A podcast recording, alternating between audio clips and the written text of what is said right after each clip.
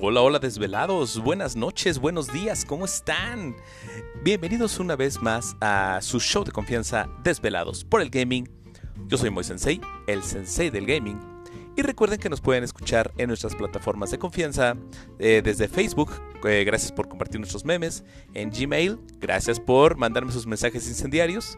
También nos pueden encontrar en Anchor, en Spotify, que son nuestras matrices, también en Breaker, en Google Podcast, en Pocket Cast y en diferentes plataformas de podcast.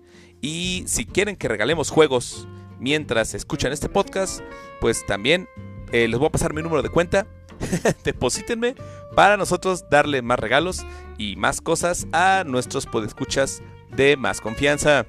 Ahora, nos vamos derecho porque en esta ocasión tenemos muchas noticias y pocas andeses. Así que, comenzamos.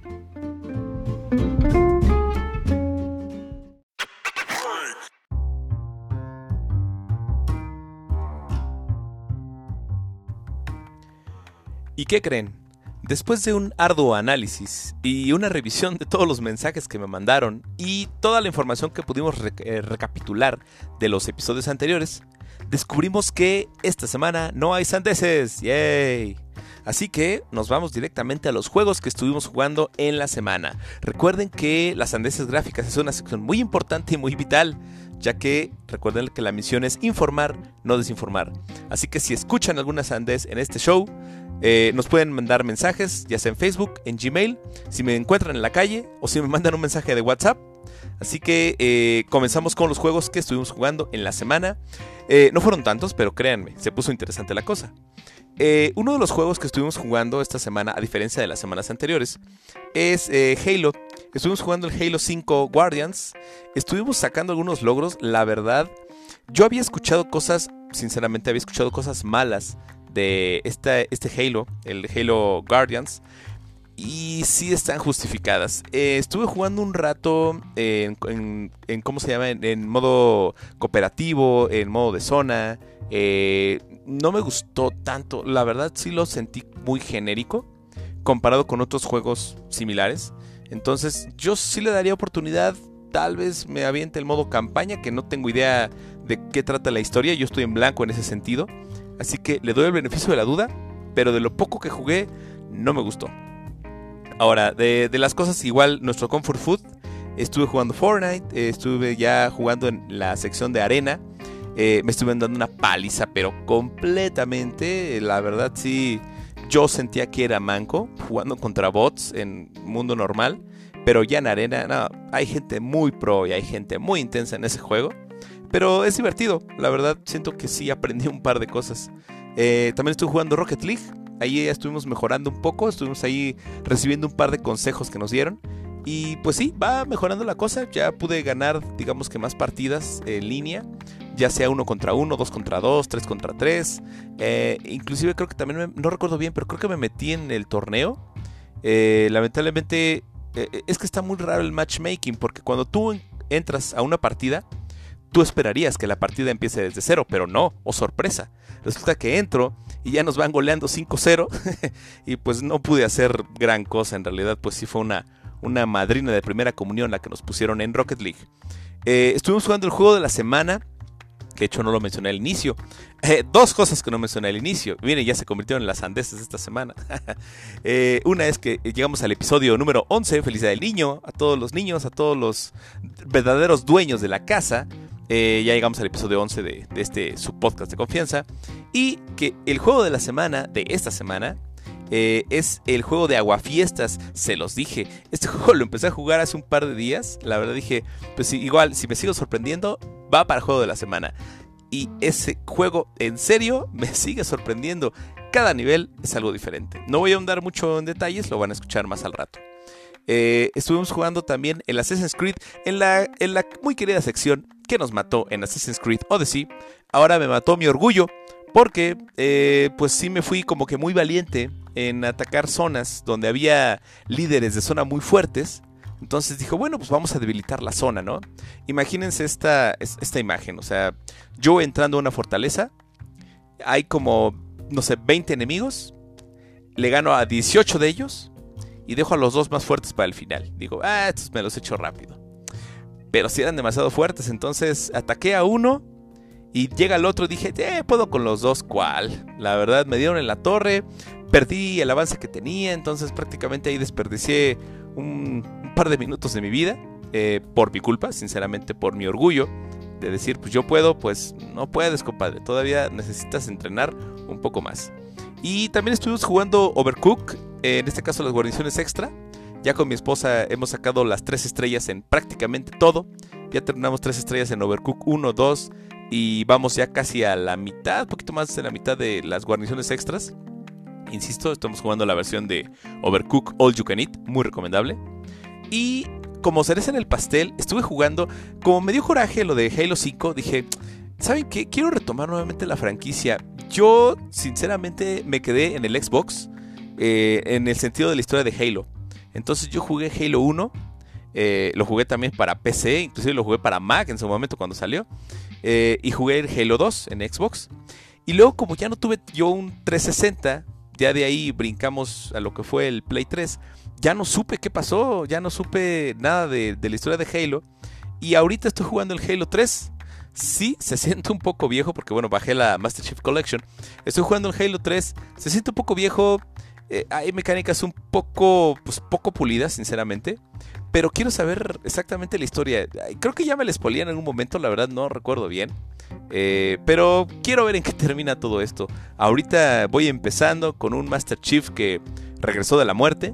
Eh, buscando a Cortana. y al parecer parece que me está llegando como flashback de ella de momentos. Entonces está un poco raro. Seguimos contra el profeta de la verdad. O sea, es como si yo terminé el Halo 2 y de repente cerré los ojos, los abrí y ya estoy casado, con hijos, con deudas, pero jugando Halo 3. Así que esto se va a poner interesante en, las siguientes semanas. Esto fue todo lo que jugamos eh, en esta semana. Hay otros juegos, insisto, no los voy a comentar ahorita, quiero darles un poco más de seguimiento. Y pasamos a un flash informativo bastante nutrido, así que agárrense que esto se pone interesante. Corte y regresamos.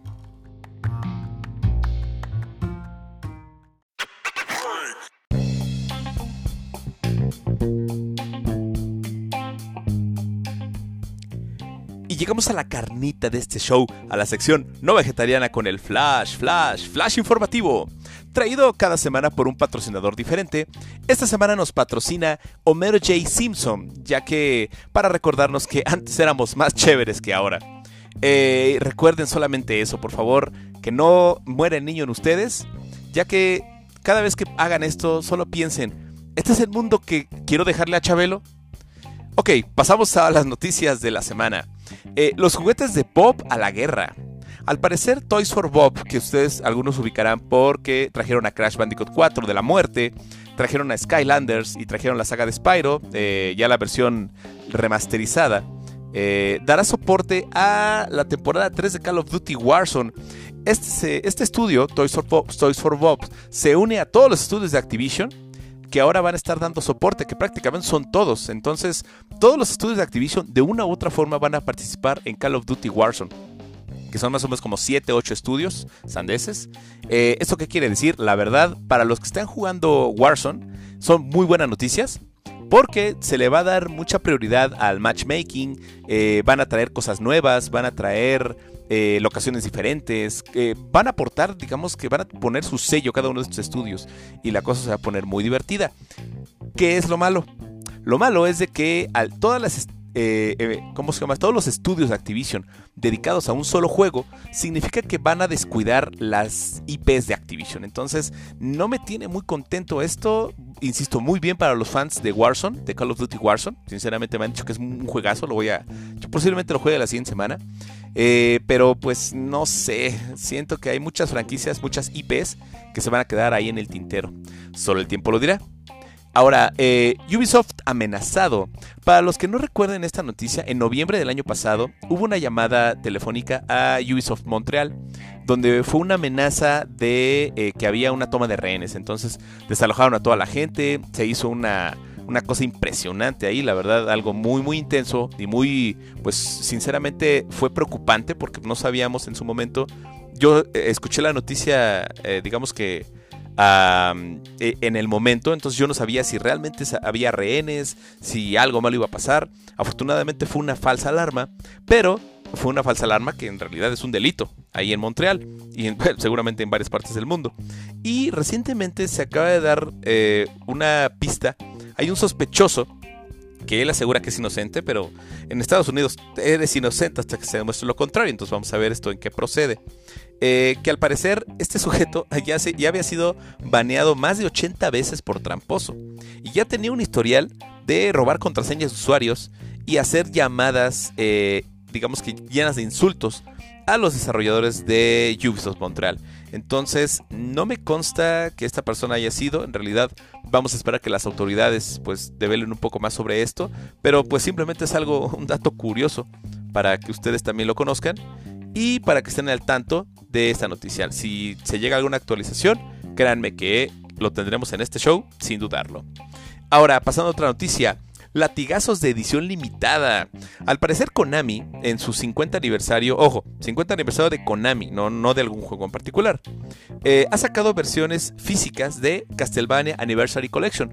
Para los que no ubiquen esta pues, colección de, de Castlevania, esta colección está muy completa, está muy rica. Vienen casi todos los juegos importantes de Castlevania, desde los juegos de NES, los juegos de Game Boy, hasta los juegos de Super Nintendo y más allá. Entonces es una colección muy padre, la verdad es una colección muy buena. Si eres fan de Castlevania, la debes tener. Está, eh, si mal no recuerdo, está de manera eh, virtual en casi todas las consolas de nueva generación. Pero la parte atractiva de esto y la nota de esto es de que van a sacar ediciones físicas que son, la verdad, se ven increíbles. Eh, las ediciones físicas saldrán solamente para Play 4 y Switch, si mal no recuerdo.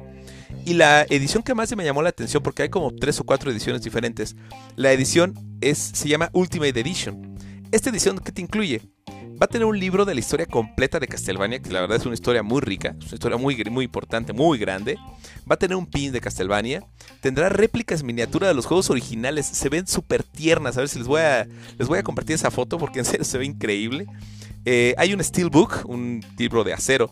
También tiene un arte retro. Y la cosa que me llamó mucho la atención dentro de esta edición es que tiene una cosa llamada Shadow Box, que es como una, casa, una caja con ilustraciones de Castlevania que se ilumina y toca melodías eh, y creo que hasta te hace la tarea y bueno, un montón de cosas, ¿no? Está bastante padre. Y todo esto lo puedes conseguir con la módica cantidad de 180 dólares, que son como 4 mil pesillos por ahí a Prox. Eh, estas ediciones, pues sí son limitadas, pero no son tan limitadas. Está desde el 14 de mayo hasta el 27 de junio tienes para hacer la preventa. Si haces la preventa en ese lapso de tiempo, las puedes conseguir sin ningún problema. Entonces, si quieren darle un regalo a esa persona especial, que a ese chaborruco, esa chaborruca que se la pasó jugando Castlevania cuando era niño, esta es una edición que no pueden dejar pasar. Sobre todo si tienen obviamente Switch y Play 4. Entonces aprovechenla eh, recuerden, la edición física de Castlevania Anniversary Collection. Ahora, Forza a la mexicana. Para los que ubican, Forza es un juego de carreras, eh, la verdad, muy bien desarrollado. Es, eh, se manda el juego también de Xbox Studios, sandeses. y los rumores apuntan a que al parecer, como no sé si ubican Forza 4, a los que, insisto, a los que lleguen a ubicar Forza 4, se desarrolló en Gran, en Gran Bretaña. Entonces, pues tomaba las características del lugar, algunas pistas, el clima, etc. Ahorita hay rumores muy fuertes de que va a llegar a México, de que va a ser Forza Horizon 5 ambientado en México.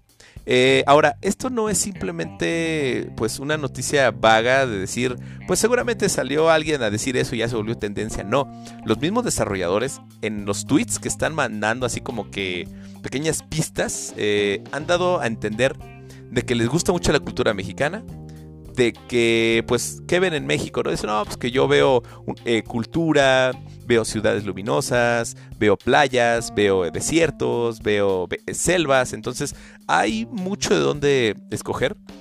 Estaría muy padre un Forza Horizons 5 en México. Y aparte han estado tuitando, insisto, eh, unos pequeños eh, comentarios acerca de que sí, estoy practicando español en Duolingo y ponen banderas de México. Eh, y ahora, había otro rumor de que el Forza Horizon 5 se iba a desarrollar en Japón. Y eso es lo único confirmado al 100% que no va a ser. porque le preguntaron también al, desarrollador y contestó en ese mismo tweet, ¿sabes qué? No se va a hacer en Japón. Ah, ok. Entonces hay esperanza de que tengamos una versión Forza a la mexicana. Estaría muy padre, la verdad. Insisto, las posibilidades son infinitas, eh, siendo un país tan rico y tan vasto como el nuestro. Entonces, por favor, tómelo ahorita como rumor. Pero si es cierto, pues ¿dónde lo escucharon? Aquí en su podcast de confianza, Desvelados por el Gaming. Ahora, defensor del gimnasio número uno. Esta es una noticia que recientemente escuché, me llamó demasiado la atención y por eso la quiero compartir con ustedes. Eh, para los que juegan Pokémon Go o conocen Pokémon Go o saben que existe un juego llamado Pokémon Go para celulares, saben lo complicado que es defender un gimnasio. O sea, les explico para los que no tengan tanta experiencia en, el Pokémon Go. O sea, tú pones a tu Pokémon, se debilita con el tiempo y también se debilita si alguien de un equipo rival pues obviamente te trata de tirar el gimnasio. Entonces ya el Pokémon se desmaya y ya el otro sube su Pokémon. Eh, entonces en realidad defender un gimnasio es muy complicado. A veces te puede durar un día, dos días, a lo mucho. O sea, en realidad no te dura demasiado. Pero hubo una persona, hubo un individuo, eh, si mal no recuerdo el individuo se llama Boots Made for Walking, algo así era el, este, el nickname de este, de este cuate. Defendió un gimnasio por la gloriosa cantidad de 1332 días. O sea, el cuate estuvo defendiendo el gimnasio 1332 días, prácticamente diario, desde el 2017 y perdió contra un Fly, porque al parecer él, pues, él quería llegar al 1331 por una cosa personal de él y una aplicación anterior, también de Niantic, y perdió contra un Fly. Entonces llegó un Fly, al parecer encontró la ubicación del gimnasio de este cuate, lo tiró y pues, adiós al récord, pero de todas maneras es un récord importante. Ahora, ¿por qué en realidad tardó tanto tiempo y nadie lo tiraba? Esta es una pokeparada que está en el observatorio Blue Mountain en un lugar llamado eh, Lolo, en Montana. Está a más de, más de 6.300 metros sobre el nivel del mar, prácticamente en una montaña. Eh, pero bueno, es más o menos el nivel de Toluca, un poquito más arriba. Eh, y está cerrado prácticamente todo el año por nieve. Y la única forma de llegar es escalando. Ahora dirán, bueno, ¿y cómo rayos llegó este sujeto? Al parecer hubo un incendio en 2017. Él estaba en una torre de vigilancia. Entonces ya cuando se controló el incendio, el cuate este dijo, bueno, ¿todo bien? Ok, bueno, me voy a poner a jugar Pokémon Go. Ah, qué rayo, sacó el celular, vio que había un gimnasio ahí, dijo, ah, pues órale pues. Y pum, eh, ahí se quedó.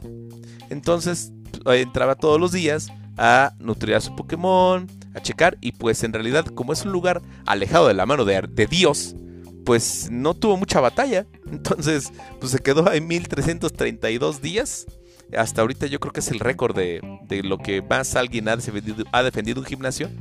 Entonces, pues bueno, la verdad desde aquí, una gran F y un reconocimiento a este compadre. Eh, ahora pasamos al siguiente tema, la repisa del tío Phil.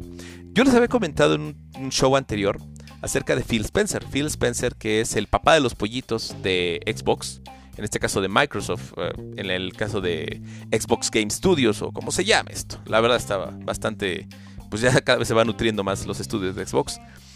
La repisa de el tío Phil, en este caso, se deriva de una entrevista que hizo recientemente, hace un, par de meses, eh, en una entrevista donde, en el fondo de esa entrevista, en la repisa que él tiene, se alcanzan a ver diferentes figuras. Que bueno, tú dirás, ah, pues yo me hago una entrevista en mi casa y están mis muñequitos atrás, está bien, ¿no? Pero a este, a este nivel de, pues de rumores confirmados y otros por confirmarse, están empezando a develar, hasta parece un metajuego, o sea, ya están viendo qué otras cosas hay en esa repisa que nos pueda dar pistas de un juego nuevo. Ahora, ¿qué hay en esa repisa? En esa repisa salió Ludens, que es una mascota de Kojima Studio, y unos días después salió que Kojima está en pláticas con Xbox, con Phil Spencer, para desarrollar juegos exclusivos para Xbox. Entonces dices, ok, bueno, ahí son algo raro. Ahora, también en otra repisa había un Switch, y unos días después salió que Nintendo va a tener una colaboración con Xbox. No sabemos a ciencia cierta qué tipo de colaboración sea, pero eh, fue el tema que comenté la semana pasada de la imagen que sacó la cuenta oficial de Halo con una especie de cosplay de Mario vistiendo como Master Chief. Entonces, eso también suena muy tentador. Y ahora la última es de que acaban de detectar a un muñeco de, de The Mandalorian entonces, un insider, una persona pues ya un poco más metida que yo en este mundo de los videojuegos, mencionó que no, no se trata de la serie de, de, Mandalorian, sino de un juego, un videojuego basado en la serie de Mandalorian. Entonces, esa parte me llama bastante la atención. Eh, lamentablemente yo no he terminado la primera temporada de Mandalorian, lo siento, me culpa. Eh, yo le echo la culpa a mis niños. Y curiosamente el Día del Niño. Pero este, es, una, es una serie muy muy buena, está bien desarrollada. Eh, pues creo que casi todos mis conocidos me la han recomendado. La he estado viendo con mi esposa en, ratos. Entonces, esa serie ah, en, ambientada a un videojuego, oh, imagina las posibilidades, la verdad suena bastante, bastante apetecible. Ahora, pasando a temas un poco tristes, eh, hasta siempre a Diana Pérez. Diana Pérez, para los que no lo ubiquen, ella fue una actriz de doblaje falleció la semana pasada. Y fue, eh, digamos que saltó a la fama, o al menos yo la conocí en su momento, como la voz de Jessie en, las series de, Pokémon. Ella era, eh, digamos que por muchos años fue eh, esa, esa actriz de doblaje, entonces pues iba a las convenciones, firmaba autógrafos, ustedes saben, era una persona reconocida en ese tipo de convenciones que huelen a chetos, donde yo he ido varias veces. pues lamentablemente pues sí, perdió la batalla hace unos días. Eh, es recordada ahorita en varios, eh, en varios juegos de Pokémon. De hecho, hasta Pokémon Go creo que salió una tendencia de vestirse como Jessie. Y ella también, además de la voz de Jessie en Pokémon, hizo la voz de Kagura, para los que ubican en Inuyasha. Hizo la voz de Luffy en One Piece en las primeras temporadas. Eh, luego creo que cambió de voz, si no mal no recuerdo, sandeses. Y también usó la voz de, de, Naruto. Bueno, hizo varias voces en el juego de Naruto eh, Ninja Storm 4. Entonces, bueno, también eh, mandamos una F hasta donde quiera que esté. Diana Pérez, la verdad, muchas gracias por el aporte. Gracias por tanto, perdón por tan poco. Ahora, el rey ha muerto, que vive el rey. Al parecer una, nota de CNN me llamó mucho la atención porque empezó a echar un poco números de lo que fue la entrega de los Oscars. Para los que no lo supieron, los Oscars fueron la semana pasada. ¿Sí? ¿Se enteraron? ¿Sí? ¿Becarios? ¿Ustedes? ¿No? ¿Tú qué estabas haciendo? No, me dice el becario que no, que se quedó dormido. De hecho, ni siquiera sabía y como ya no tiene cable y solamente vive de Netflix y de Disney Plus, pues ¿qué le importa? Entonces, eh, yo me enteré, de hecho, yo no, yo no recordaba que los Oscars eran la semana pasada.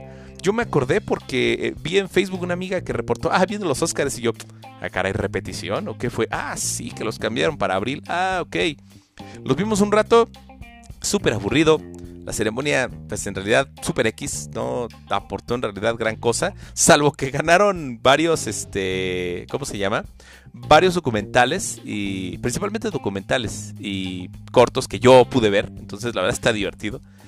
Eh, ahora, ¿por qué llama la atención esto y qué tiene que ver con los videojuegos? Una nota de CNN sacó que los Oscars tuvieron una audiencia de 9.8 millones de personas. Fue la audiencia más baja, obviamente, se iba, es entendible, la audiencia más baja de todos los años de los Oscars. Eh, porque, por ejemplo, el año pasado fue un mal año hasta cierto punto y tuvieron 23 mil, bueno, perdón, 23 millones de, espectadores. Ahora, hizo la comparación con The Game Awards. The Game Awards, adivinen cuántos millones de espectadores tuvo. The Game Awards, que fue entre, los Oscars de los videojuegos, que fue a finales de año, en diciembre, eh, tuvieron la gloriosa cantidad de 83 millones de espectadores. O sea, estamos hablando de unas proporciones pues muy groseras. Si comparas los 83 millones contra los 9.8 millones, pues tú estás viendo hacia dónde va la industria. Entonces, no es por menospreciar a los Oscars, pero han perdido eh, mucho terreno, pero por culpa de ellos mismos. Es una industria que se ha vuelto pues un poco vieja, se ha vuelto obsoleta, no ha aportado digamos que algo sobresaliente en años, eh, en años recientes. Entonces, ya va más allá de tener a un protagonista. Por ejemplo, yo recuerdo los Oscars pues muy divertidos todavía con, no sé, con Hugh Jackman como presentador, o sea, e, ese tipo de Oscars así divertidos, intensos, ¿saben? Pero ahora pues no, parece que ha perdido bríos. Ojalá y pueda retomar, eh, pueda retomar su causa y que aprendan de sus errores y el siguiente año pues también, pandemia o no, tienen que sacarlas. Eh, ahora sí que si quieren ganar dinero, por favor, señores, son los Óscares. O sea, no pueden, no pueden simplemente descuidar un negocio de no sé cuántos años. Así que bueno, ahí se las dejo al costo. Ahora, eh, en la noticia que parece de videojuegos, pero que no es de videojuegos, de Loki se está poniendo mutante. Una descripción, una figura de acción de Loki de la serie de Marvel Legends menciona que Loki, eh, bueno, obviamente la, premisa de Loki en la nueva serie de Loki. Eh, menciona que ha hecho pues crímenes contra la línea del tiempo sagrada. Ahora, ¿por qué eso llama la atención? Porque en realidad la línea del tiempo sagrada es una frase usada por el clan Ascani, que son descendientes de los X-Men, si mal no recuerdo, y que, era, que son, son considerados los, últimos mutantes, digamos que quedan sobre la faz de la Tierra, y en pelear contra el poderoso Apocalipsis. Entonces, eh, ahí están dando un pequeño guiño a lo que son los X-Men. Yo la verdad ya me estoy hartando de estos pequeños guiños. Yo ya quiero que me digan, ¿sabes qué? Los mutantes son reales, aparecieron en tal y punto. Yo donde sinceramente considero que los van a... Mm, ¿Cómo se dice? Los van a exponer al mundo real o al mundo pues ya del universo Marvel sería hasta... Mm, yo creo que en Spider-Man, posiblemente en Spider-Man lejos de casa, cerca de casa. No recuerdo cómo se llama la última película de Spider-Man. Pero en esa, porque van a hablar acerca de multiversos. Entonces es una gran oportunidad que tienen. Por favor, Marvel, no lo eches en saco rojo. Ejecutivos de Marvel, sé que me están escuchando. Sé que este podcast es tan popular que hasta ustedes lo están escuchando. Así que, por favor, pónganse las pilas. Y en la última sección de las noticias de la semana, en la sección de qué risa cuando les pasa, un alumno se juega su calificación contra un profesor en Call of Duty Warzone y ¿qué creen? Perdió. Eso, eso pasa por jugar al vivo. Eh, el profesor eh, aparte es un TikToker, o sea, prácticamente tiene una cuenta de TikTok y también hace ahí directos. Entonces él le comentó, o al menos expuso, a este alumno que quería pasarse de vivo, que dijo, profe, unas retas, jugador contra jugador. Si yo gano me pone 10, si pierdo me reprueba. Entonces el cuate se sintió muy vivo, se topó con pared porque al parecer el profesor pues sí tenía algo de experiencia en Call of Duty Warzone, le dio una rastriza al sujeto este, al, al alumno, y lo expuso en su cuenta de TikTok. Así que moraleja, no retes al profesor. Estas han sido las noticias de la semana. Eh, vamos a pasar rapidísimo al tema de la semana, que es acerca de la nostalgia en venta. Así que corte y regresamos.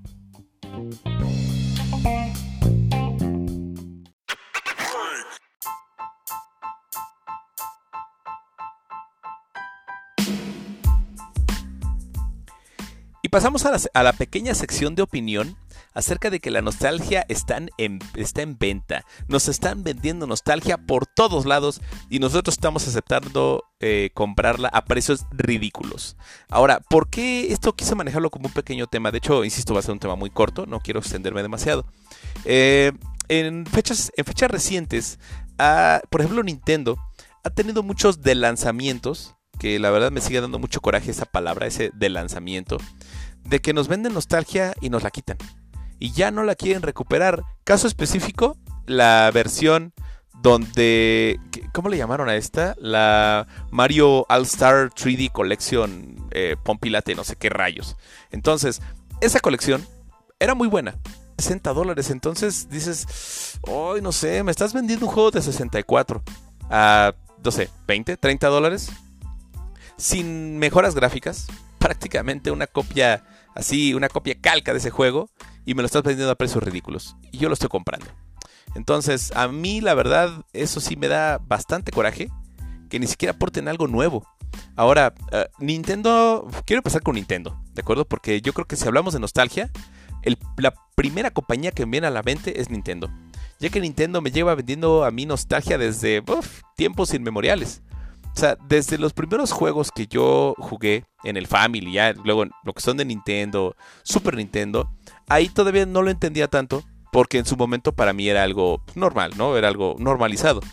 Pero ya con los años empecé a decir, ay, mira qué padre sería jugar ese juego otra vez. Ay, si lo encuentro y si lo busco.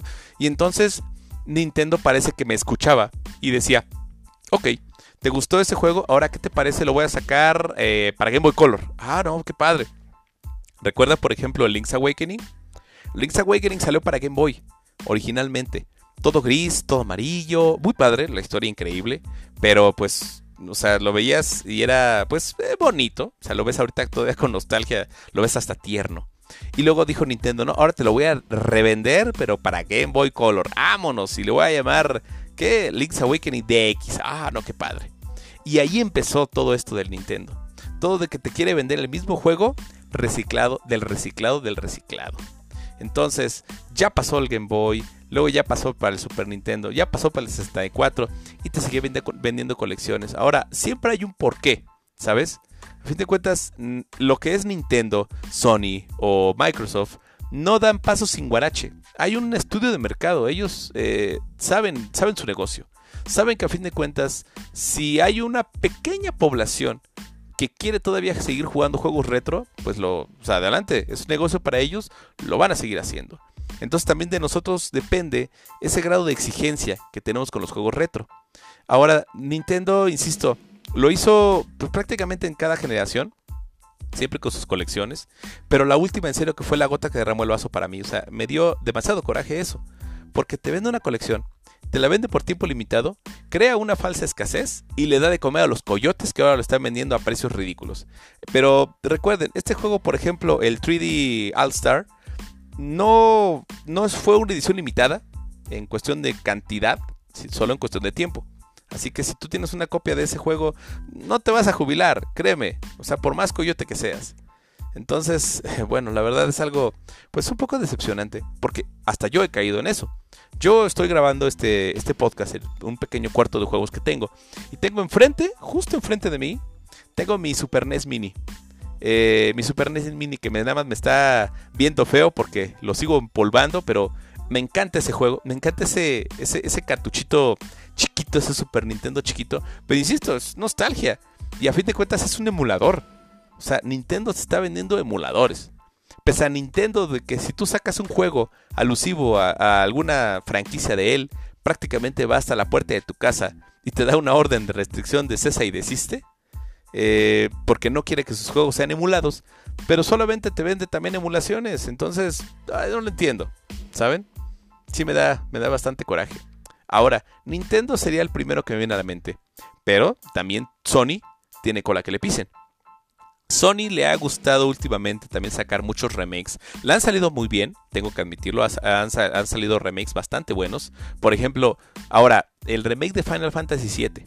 Quiero avanzar un poco con eso. Eh, yo no jugué Final Fantasy VII cuando salió en el, Play 1. La verdad, no me llamó la atención. Ya, en ese entonces a mí no me gustaban tanto ese tipo de juegos. Yo había jugado, creo que Wild Arms, había jugado Legends of Legaia entonces tenía más o menos noción de los juegos, de los juegos RPG eh, en tercera dimensión. Pero el Final Fantasy VII nunca, nunca me gustó, se me hizo muy tosco, mecánicas pues ah, padres, pero no, no sé, nunca fue lo mío, lo siento. Fans de Final Fantasy, lo siento, me da culpa. Me gustaron más los de, más de Game Boy y más los de Super Nintendo, estaban muy padres. Este, y ahorita con el remake, ese sí fue una reversión impresionante el, remake de Final Fantasy VII les quedó bastante bien. Está eh, muy bien ambientado, las mecánicas cambiaron, o sea, fue, fue bastante bien. Te siguen vendiendo nostalgia, pero lo hicieron bien. Digamos que yo creo que el costo-beneficio lo hicieron bastante bien. Pero hay otros juegos que pues prácticamente son refritos del refrito. O sea, por ejemplo, un juego muy bueno que fue The Last of Us eh, salió para Play 3. Luego salió su versión para Play 4. ¿No? Eh, remasterizado, ya un poco más bonito, estético. Luego ya salió el 2 y ahora quieren sacar otra versión nueva para esta generación de The Last of Us. Entonces, no sé qué tanto, digamos que tanta leche puede dar esa vaca, pero pues a ver cómo les va. Y también tienen otra, bueno, no sé si esto pertenece a Sony, creo que esto es multiconsola, lo que es este eh, Resident Evil. En este caso Resident Evil 4, pues yo creo que Resident Evil 4 está prácticamente para todos. Si tienes un refri inteligente, seguramente puedes jugar Resident Evil 4. O sea, es de los juegos que más versiones han sacado y más generaciones han sobrevivido. Y todavía van a sacar un juego de Resident Evil 4 en, de realidad aumentada. Entonces nos vuelven a, a vender nostalgia y estoy seguro de que más de uno la va a querer. Porque en serio, se van a divertir bastante con este Final Fantasy en realidad virtual. O sea, nada más para que para que escuches a los a los campesinos por ahí gritar gritándote detrás de ti, imbécil. O sea, insisto. Ay, no sé, se va a poner divertido. Sí, te lo van a vender en 60 dólares, 70 dólares, tal vez. Pero bueno, ahora sí que por eso mismo, en el nuevo eh, Resident Evil, eh, el Village, el Resident Evil 8, van a sacar su juego que es una especie de pues multijugador donde vas a poder jugar con o contra diferentes jefes de pues, casi toda la saga de Final, de Final Fantasy. Ven, ya estoy revolviendo las cosas. De Resident Evil. Entonces, insisto, esa nostalgia es la que está duro y dale, duro y dale. Ahora, otro que pues en realidad no tiene tanto tiempo en el mercado, pero irónicamente el que menos tiempo en el mercado tiene y más capitalizado ha, podido hacer este tema de, la, de la nostalgia es Microsoft. Porque prácticamente, como él no tenía tanto background, digamos que tantos juegos nostálgicos en ese sentido, pues dijo, ¿saben qué? Yo de lo poco que tengo, pues lo voy a explotar lo más que pueda. Entonces, si tú tienes tu disco, ciertos discos, no todos, sea claro, porque si no van a decir, no, es que Moy me dijo, no, no, no, espérenme, ciertos discos. Si tú tienes tu disco de Xbox original y quieres jugar en tu Series X, lo puedes hacer.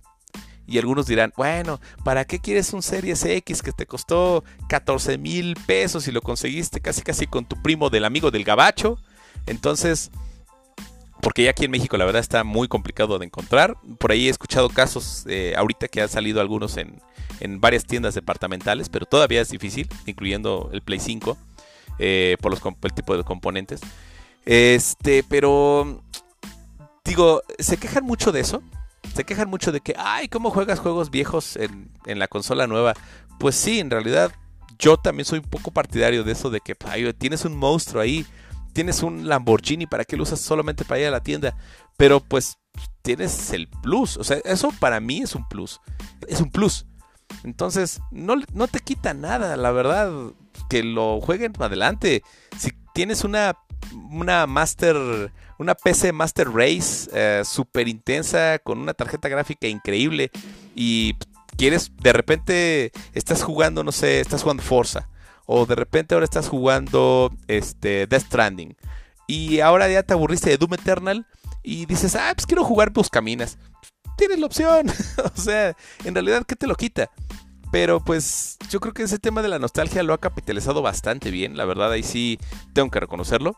A diferencia de otras compañías que siguen, pues que abro la tienda, cierro la tienda, abro la tienda. Este, PlayStation te estoy viendo a ti. Eh, no, no, becario, tú no. No, los becarios ya se ofenden de todo. Este, sí. El tema es ese. Eh, la estás sabiendo hacer. Y te están ofreciendo ese catálogo extra donde dices, bueno, pues ese juego que ya no lo pude conseguir físico, vamos a jugarlo un rato. De hecho, por ejemplo, esto me está pegando a mí también porque, como yo, les comenté hace rato, estoy ahorita jugando el Halo 3. Entonces dices, ¿quién diablos en este en pleno 2021 juega Halo 3? Teniendo ya Halo 4, el Halo, Halo 5, el Guardians, este, Halo Wars 1, Halo Wars 2. Hay muchísimos juegos de Halo. ¿Por qué estás jugando el 3? Mi única respuesta sería pues, porque puedo. Entonces ya, ya no sé si esto es un tema de nostalgia. Porque también aquí tengo la opción de jugar, no sé, Banjo Kazooie, por ejemplo.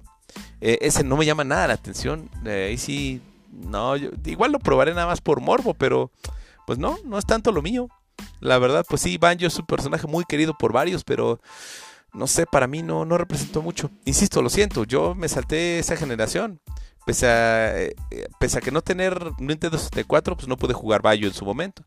Y al no tener 360, pues tampoco los seguí. Entonces, pues bueno, ahí lo tengo nada más empolvándose al, al, pequeño 360 que por ahí conseguí después. Pero bueno, eso es lo que quiero dar con esto. A fin de cuentas, la nostalgia nos la están vendiendo, la seguimos comprando y seguramente la seguiremos comprando. Este, pero insisto, cada compañía tiene diferentes enfoques. Por ejemplo, Sony siento que es una compañía inteligente para ese sentido de, los de la retrocompatibilidad. Inteligente, pero pues no sé, a veces siento que se le va las cosas. Porque pese a no tener una retrocompatibilidad al 100%, te estaban vendiendo versiones mejoradas y eso pues también llama la atención. Nintendo te está haciendo siento que Nintendo lo hace al aventón.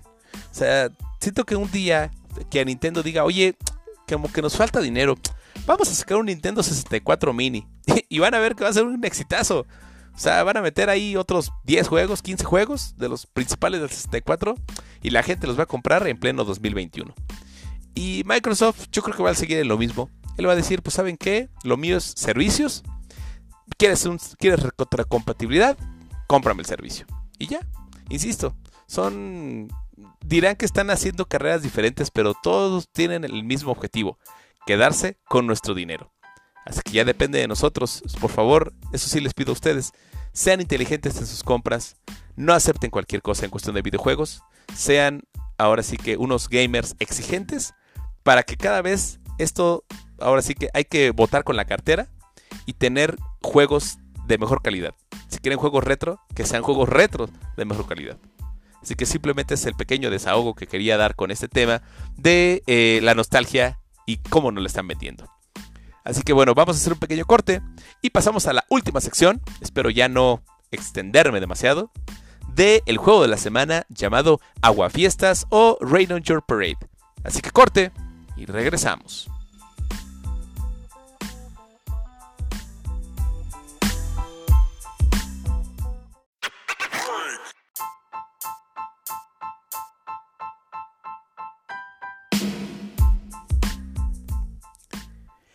Llegamos a la última sección de este su querido podcast de confianza Desvelados por el Gaming, acerca del juego de la semana, que en este caso fue un juego bastante divertido llamado Aguafiestas o en inglés que se conoce como Rain of Your Parade. Este juego lo pueden encontrar en Switch, en PC y en Xbox. De hecho, en Xbox está en Game Pass, por eso lo estamos aquí jugando y deleitándonos con este juego tan, pero tan entretenido.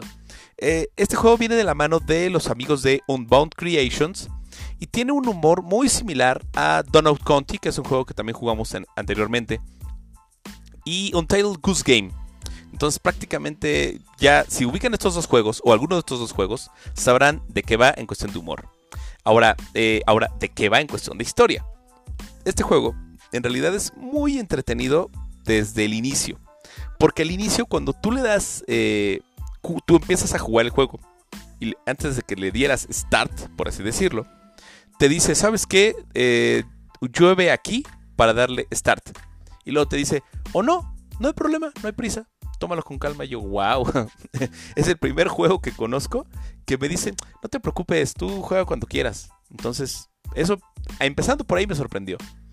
Luego, entrando con esto, es, digamos que la historia de un abuelo que le está contando a su nieto acerca de eh, la historia de Nubecita que es una nube que según él conoció y que eh, le gustaba molestar a la gente. Entonces, cada nivel de este juego que maneja diferentes niveles en diferentes mundos, cada nivel va desbloqueando al siguiente. Y van tomando diferentes caminos conforme vas avanzando a la historia. Eh, tú puedes al principio solamente hacer llover. Eh, obviamente eres una nube.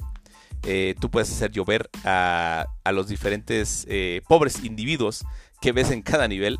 El primer nivel es una boda, así que imagínense, ese es el primer nivel, donde uno de los eh, objetivos del nivel, porque cada nivel está lleno de objetivos, tienes que hacer llover sobre los novios. Entonces tienes que mojar a los dos novios.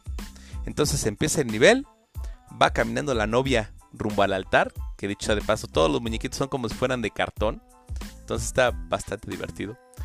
Va caminando rumbo al altar y justo antes de llegar es cuando tú tienes que mojar a todos, en este caso mojar a la novia, a la novia y al novio, antes de que se te acabe el agua, porque obviamente esto es importante.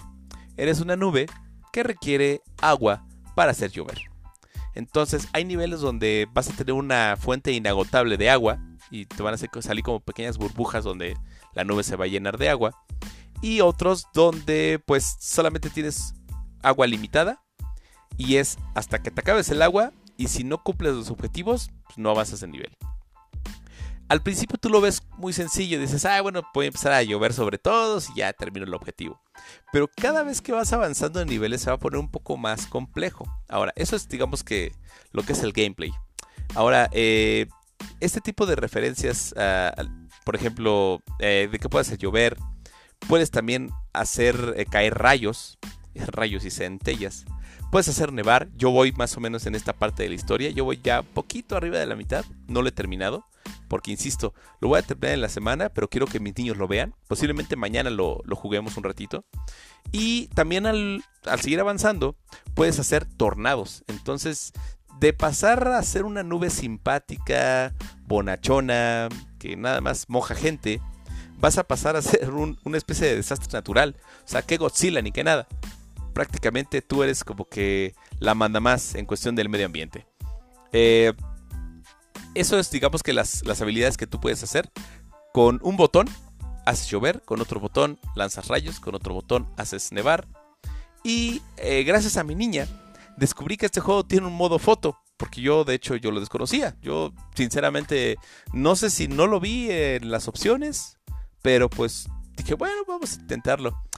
Mi niña le apachurró el, no recuerdo qué botón fue, por ahí lo tengo, el modo foto. Y entonces tú puedes hacer dos cosas. Con el modo foto, tú te puedes mover a más de 360 grados. O sea, tú puedes darle la vuelta al escenario por completo, como si tú fueras la nube, por así decirlo. Y también puedes mover la nube de posición. Y puedes revisar si quieres que se enfoque más a la nube, o más al juego, o más hacia otro lado. Y así descubrir cosas que no ves a simple vista y son pequeños guiños de los desarrolladores. Por ejemplo, uno que voy a subir también es un guiño que hizo un desarrollador a su novia. Porque ahora todos los niveles tienen objetivos, pero no todos los niveles son realmente niveles. ¿A qué me refiero? Hay niveles donde te piden demasiados objetivos, ¿no?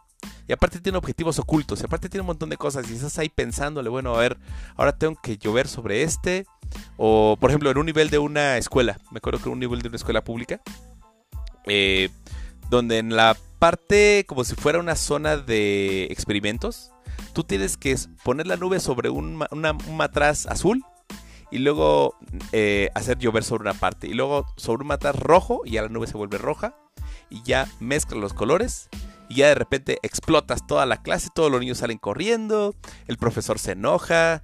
Eh, en, ese nivel, de hecho, uno, de los objetivos es mojar este, las mochilas de los niños y cortear a niños por todo un pasillo para que se vayan a otra sala de juegos. Entonces, insisto, cada nivel tiene sus particularidades.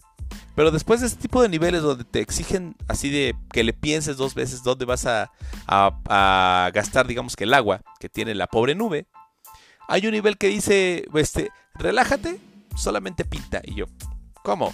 Entonces el nivel solamente es pintar. En este caso, pues, literal, le di el control a mi niña, le dije, este, eh, por favor, pinta.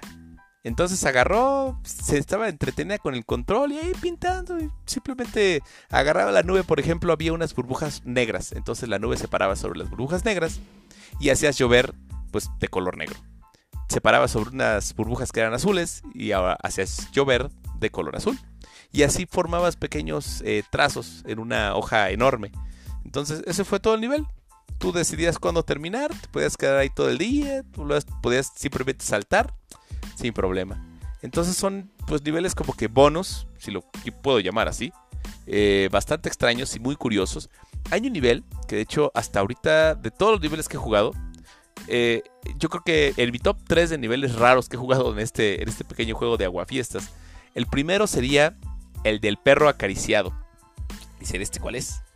Es un nivel donde la nube no, no llueve manos, digo, no llueve agua, sino llueve manos, así como si fueran pequeñas manitas de cartón. Y aparece solamente un perro en un pedestal. Y el, objetivo del nivel es acariciar al perro. Y dije, ajá, ok, bueno, pues apachurré el botón de hacer eh, llover. Cayeron un montón de manitas. El perro este, le gustó que le acariciara con las manitas. Este, dio unos saltos, salió unos corazones y dijo, ah, listo, terminaste el nivel. Y yo, ¿qué demonios acaba de jugar?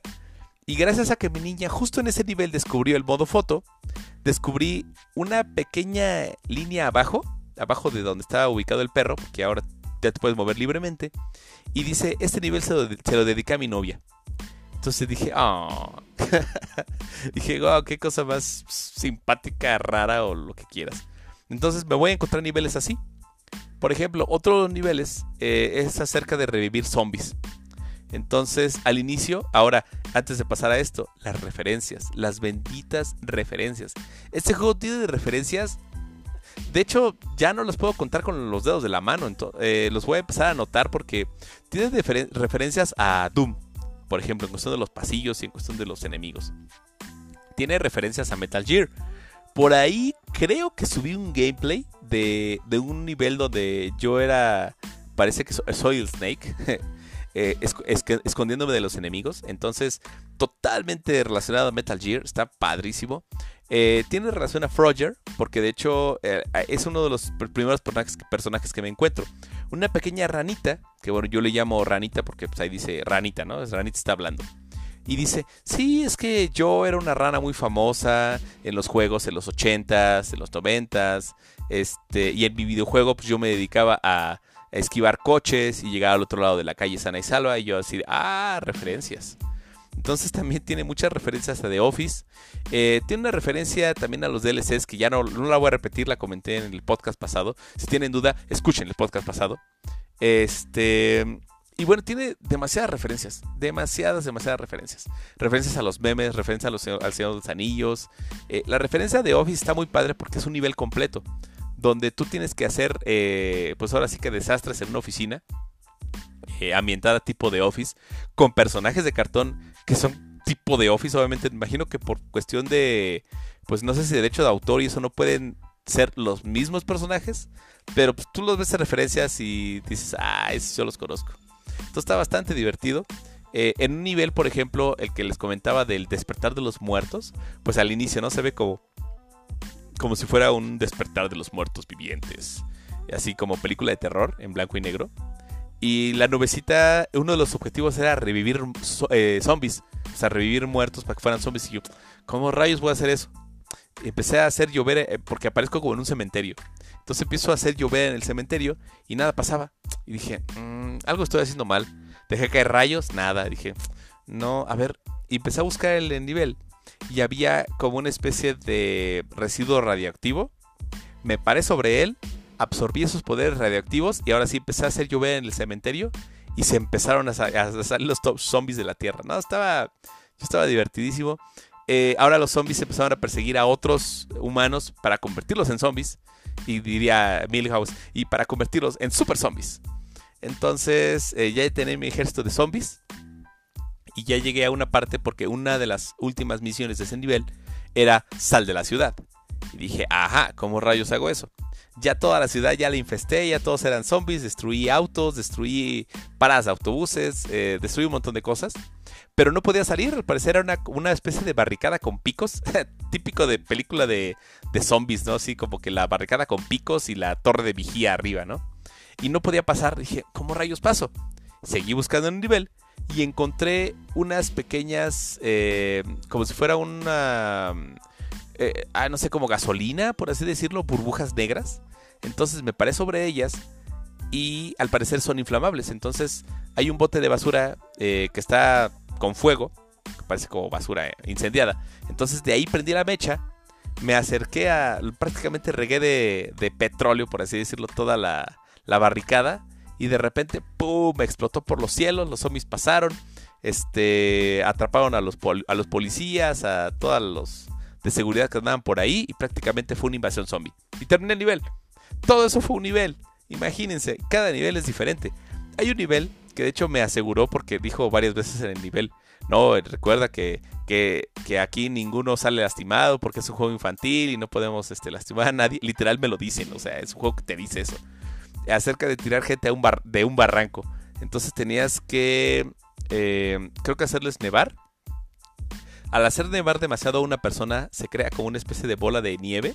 Entonces ya la bola de nieve ya la puedes tirar como si fuera una bola de boliche y la tiras del, barranco. Entonces digo, ajá, están muy extraños esos logros, pero ok, bueno. Hay otro nivel, no sé. Es que, insisto, me llevaría yo creo que una hora tratando de explicar todos los niveles tan exóticos, porque cada nivel es diferente, y no acabaría. Entonces, simplemente quería comentarles esta experiencia para que ustedes tomen la mejor decisión y se puedan animar a este juego que fue desarrollado, insisto, fue desarrollado creo que por cinco personas. O sea, cinco personas fueron las que estuvieron involucradas en este juego y les quedó, en serio, del uno. La verdad, sí me gustaría que ustedes eh, pues sean críticos con este tipo de juegos, que le den la oportunidad a los juegos independientes, eh, que no solamente se vayan con la finta de que, no, pues solamente este, Sony tiene remakes o remasters, Xbox tiene puros Halos, puros Gears, Nintendo tiene puros Marios, puros Zeldas. Créanme, hay franquicias muy importantes atrás de todas estas que valen mucho la pena. Así que yo creo que voy a seguir recomendando muchos juegos independientes Eh, tal vez este podcast pues, no sea tan popular por eso. Eh, sinceramente creo que el, show más que, que, más han escuchado, según las estadísticas, ha sido The Medium. Y The Medium, bueno, pues porque también tuvo mucho, pues mucho auge y pues digamos que tuvo mucha popularidad. Y el resto, pues han sido escuchados más o menos. De hecho, también este, eso va para el final, pero bueno. Eh, insisto, este juego es un buen juego. Es un juego muy divertido. Yo estuve cerca de perdérmelo, si no fue porque mi niña me convenció de jugarlo. Y la verdad, hasta ahorita no me arrepiento de haber jugado. Eh, por favor, denle una oportunidad. Se llama Aguafiestas o Rain in Your Parade. Es un juego barato, no les puedo decir tal cual precios, pero es un juego barato. Lo pueden encontrar, insisto, en Switch, en PC, en Xbox. Eh, es para toda la familia. Insisto, es un juego pues eh, enfocado para niños, pero los que no son tan niños, como yo, medio chaborruco, lo pueden disfrutar por todas las referencias que tiene.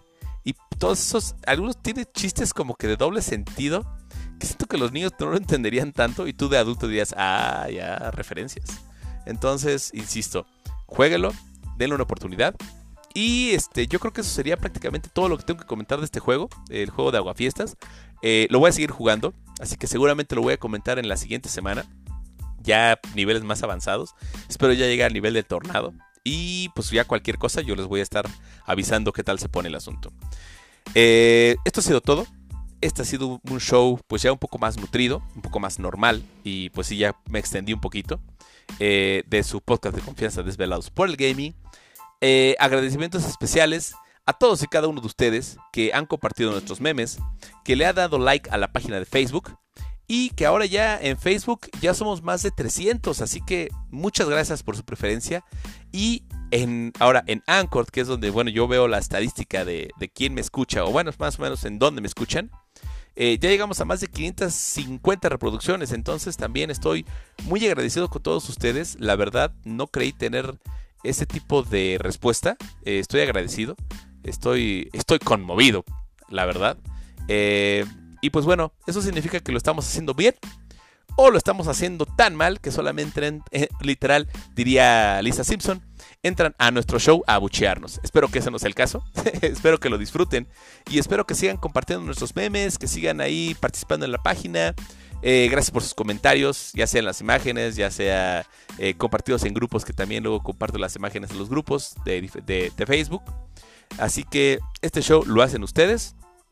Yo solamente soy un instrumento para dar a conocer estas noticias. Y los becarios, bueno, los becarios los tenemos ahí trabajando a marchas forzadas, así que no se preocupen por ellos.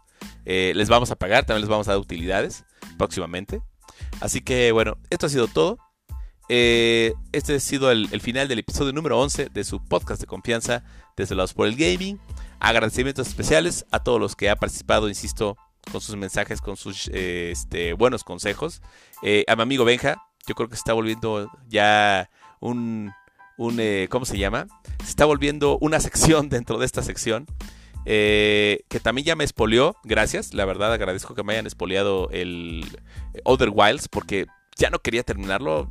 Sinceramente me da un poco, se me hizo raro ese juego. Me espolió un poco lo que es el juego y sí me voló la cabeza. Dije, wow, está bien intenso. Este, gracias por eso. Eh, y bueno, a todos los que han participado, insisto, voluntaria, pero sobre todo involuntariamente. Y pues ya, no tengo mucho que agregar, salvo nuevamente dar las gracias por todo lo que hacen en este pequeño eh, espacio noticioso y nutrido cada vez más. Así que eh, me despido. Yo soy Moy Sensei. Pórtense bien, usen cubrebocas y nos vemos la siguiente semana. Recuerden, hay un especial en estos días, así que pongan atención. Nos vemos a la próxima. Gracias totales. bye bye.